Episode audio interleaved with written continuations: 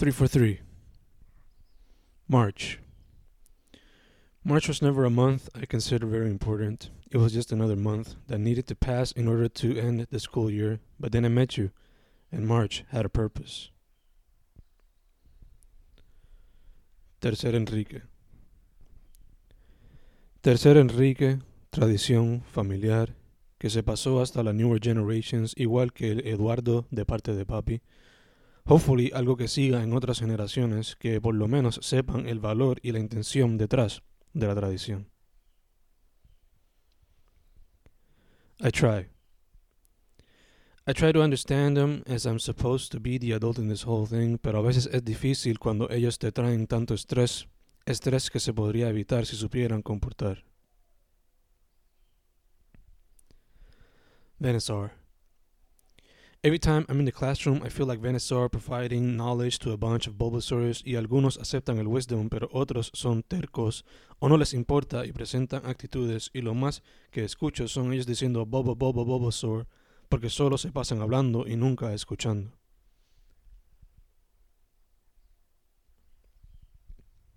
Iverson. This year's got me feeling like Iverson, scoring threes in the form of a minimum of three books per month, and sometimes an extra comes along as I get fouled by life, and the free throw line gives me a chance to get another bucket.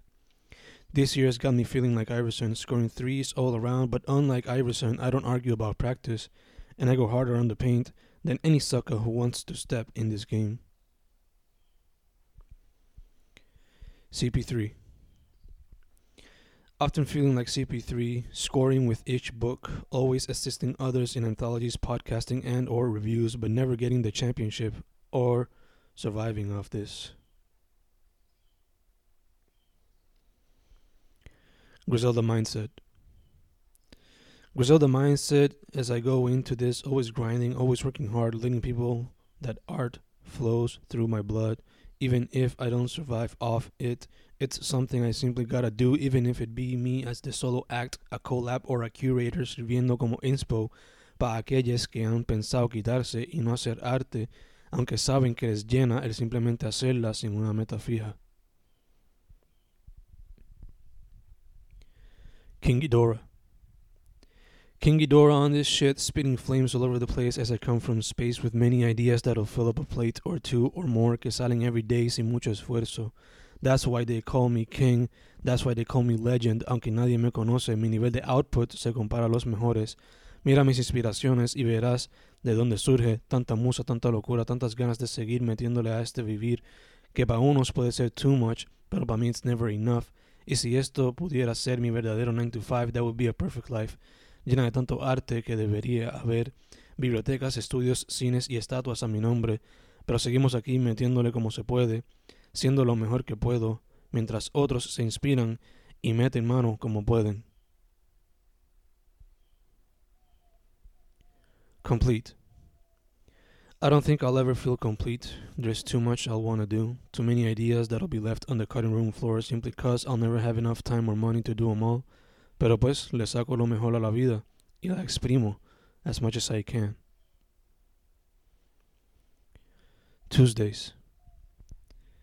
Tuesdays can be the roughest of days, though Mondays are truly rough, but Tuesdays es cuando le metes chambón al volqueo de verdad y cuando más quieres que sea viernes ya que sabes que está cerca, but still pretty far. Triforce. The poet becomes Link and Zelda when his tools become the Triforce. Teen. Those teen years gave me the courage to have art be an essential in my life. Time has given me the wisdom to know how to use this power, this essential that we all should have as a part of life, if we truly wish to have a bit of peace before we fall into the external or internal abyss.